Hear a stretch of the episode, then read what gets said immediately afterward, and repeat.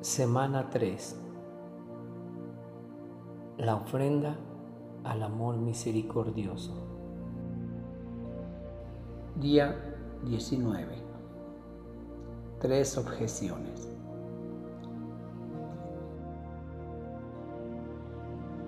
En este punto hemos aprendido lo que no es el ofrecimiento al amor misericordioso, una ofrenda a la justicia divina y lo que es un acto de misericordia hacia Jesús, lo que cuesta nuestra dureza de corazón y de lo que nos libera de las llamas del purgatorio.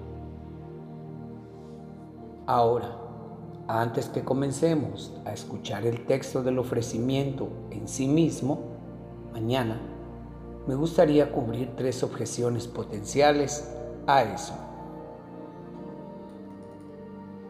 La primera objeción tiene que ver con la reflexión de ayer sobre el purgatorio. Ahora, algunos de nosotros pudimos haber leído y pensado que quizá Teresa está alentando el pecado de presunción al decirnos que creamos que podemos pasar por alto el purgatorio.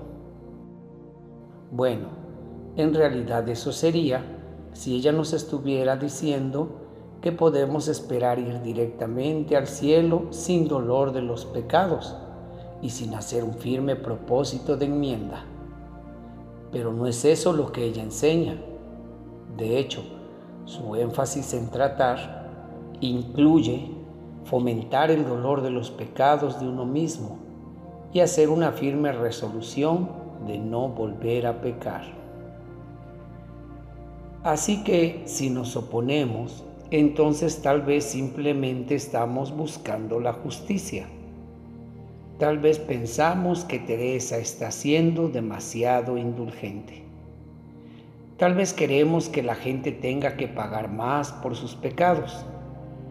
Bueno, en ese caso estaríamos en desacuerdo con Teresa y le daríamos la razón a la hermana Febroni.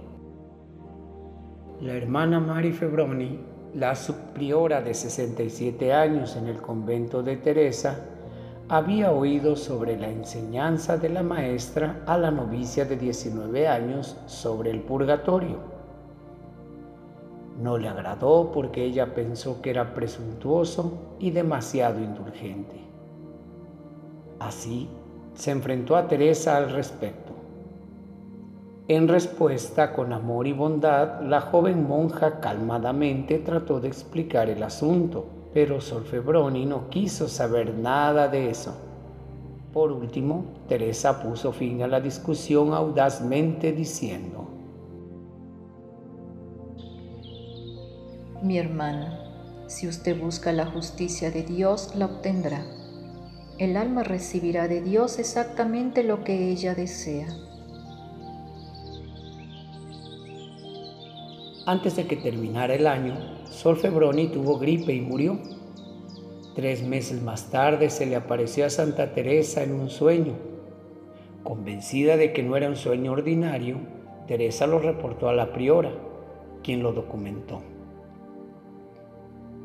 Ahora sigue ese informe documentado en las propias palabras de la santa. Oh mi madre, mi Sor Febroni vino a mí anoche y pidió que debemos orar por ella. Ella está en el purgatorio, sin duda porque ella había confiado demasiado poco en la misericordia del buen Dios. A través de su comportamiento e implorante mirada profunda, parecía que quería decir, tenías razón, ahora estoy entregada a la plena justicia de Dios, pero es mi culpa. Si te hubiera escuchado no estaría aquí ahora. Por lo tanto, la moraleja de la historia es que podemos elegir el camino de la justicia o el de la misericordia. Sí, realmente somos libres de elegir, pero también démonos cuenta de que la medida con la que medimos se nos medirá a nosotros. Puedes ver Lucas 6:38.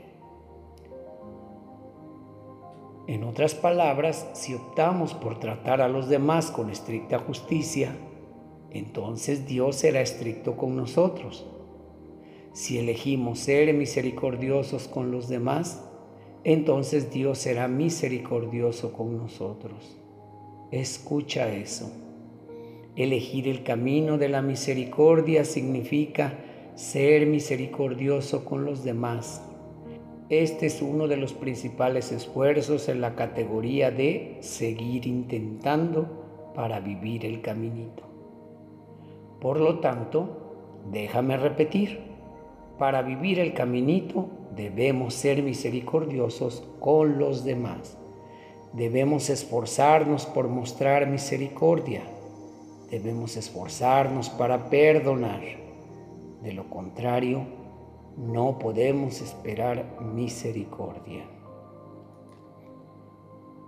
La segunda objeción potencial para hacer la ofrenda al amor misericordioso tiene que ver con aquellos que han comenzado a sentir que están demasiado metidos en esta ofrenda.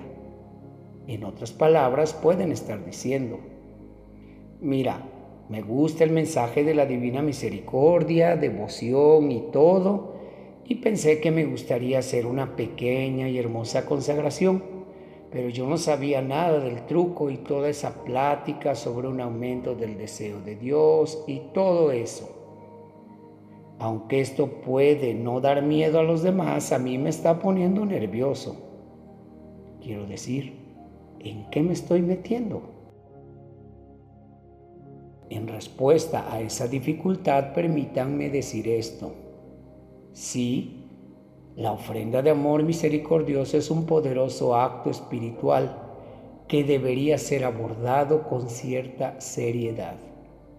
Sin embargo, Tenga en cuenta que todo el enfoque de la ofrenda es la misericordia y el Dios que es todo dulzura. Una vez dicho esto, tengo una sugerencia, si te sientes un poco preocupado en hacerla. Di la oración, sí Señor, yo quiero ser un santo, pero por favor, sé suave. Francamente, esa es una oración que yo mismo frecuentemente oro y les puedo asegurar que el Señor ha de hecho sido muy amable conmigo. Pero si eso no es suficiente, entonces considere las propias palabras de Teresa sobre la ofrenda al amor misericordioso como una pequeña alma. No soy más que una niña impotente y débil, y sin embargo es mi debilidad que me da la audacia de ofrecerme como víctima de tu amor, oh Jesús. En tiempos pasados, las víctimas puras y sin mancha eran los únicos aceptados por el Dios fuerte y poderoso. Para satisfacer la justicia divina, las víctimas perfectas eran necesarias, pero la ley del amor ha triunfado sobre la ley del miedo y el amor me ha elegido como un holocausto, a mí, una criatura débil e imperfecta. Una vez más, es la debilidad de Teresa que le dio la audacia para ofrecerse al amor misericordioso. Por lo tanto, si se siente tal vez demasiado débil para hacer la ofrenda, eso es una cosa buena Además recuerden que las palabras de Teresa aquí son similares a algo más que ella dijo y que escuchamos el día 15. Qué alegría dulce es pensar que Dios es justo, es decir, que Él tiene en cuenta nuestra debilidad, que Él está perfectamente consciente de nuestra naturaleza frágil. ¿Qué debo temer entonces? Buena pregunta. ¿Qué debemos temer? Dios mismo es amor y misericordia. Y el corazón del caminito y del ofrecimiento es confiar en Dios. Es cierto que no vamos a entender completamente todo el camino. Es cierto que no puedo decir exactamente cómo se desarrollará todo, pero va a ser maravilloso. Y si hay una cosa que Teresa quiere decirnos, es esto. Confía, confía en Dios que es el amor y la misericordia misma. La tercera y última objeción es una que puede haber surgido en respuesta a la idea de que la ofrenda al amor misericordioso es una manera de tomar la misericordia rechazada que otras personas no quieren. Ahora, tal vez eso parece egoísta, tal vez nos hace decir, pero ¿qué pasa con todas aquellas personas pobres que no están recibiendo las gracias que yo estoy tomando? Bueno, primero que todo, tenga en cuenta que las gracias que recibiremos ya han sido rechazadas. En otras palabras, las personas ya han dicho a través de sus palabras o acciones que no las quieren. Por lo tanto, estas gracias rechazadas son libres para tomar.